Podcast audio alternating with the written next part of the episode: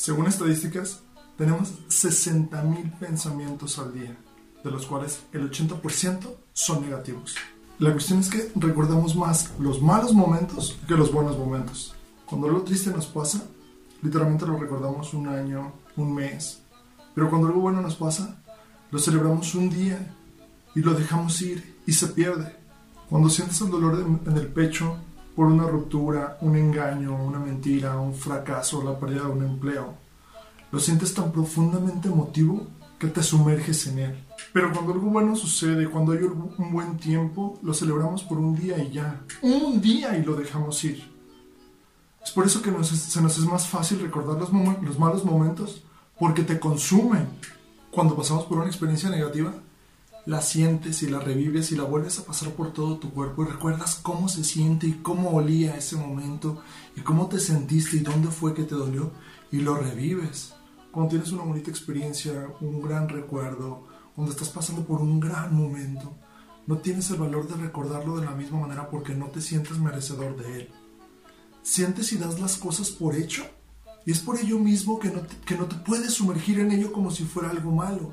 No te sumerges en el mismo sentimiento y lo disfrutas de la misma manera porque sientes que no lo mereces, porque sientes que tú no lo vales. Es por ello que, que cuando, que cuando algo bueno te sucede, tú no, tú no lo puedes disfrutar de la misma manera y no lo puedes recordar de la misma manera. La cuestión es que a los malos momentos te aferras de una manera tan grande y es tan fácil que regresen a ti y es porque tú los guardaste aquí, tú los alojaste allí.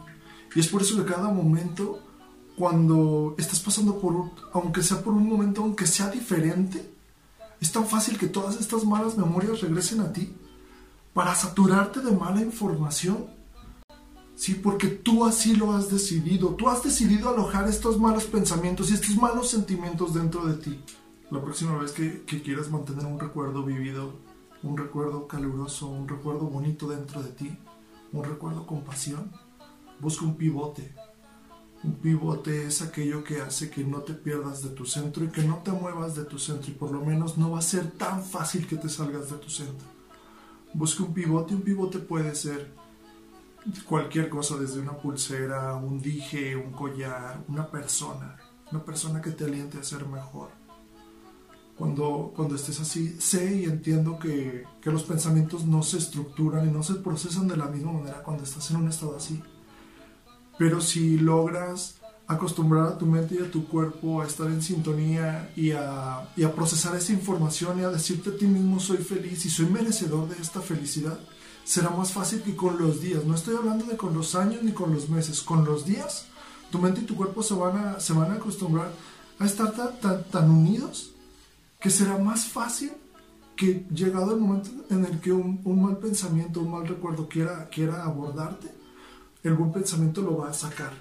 ¿sí? Entonces, cuando, cuando esto te suceda, recuerda eso, busca un pivote. El pivote puede ser tú mismo, puede ser un proyecto, puede ser una persona, pero aférrate tú más al pivote que al mal pensamiento, porque sé que estás acostumbrado al mal pensamiento, pero siempre va a ser más fácil que desde, desde ti, desde dentro, logres salir adelante y logres salir adelante con este sentimiento, con este positivismo.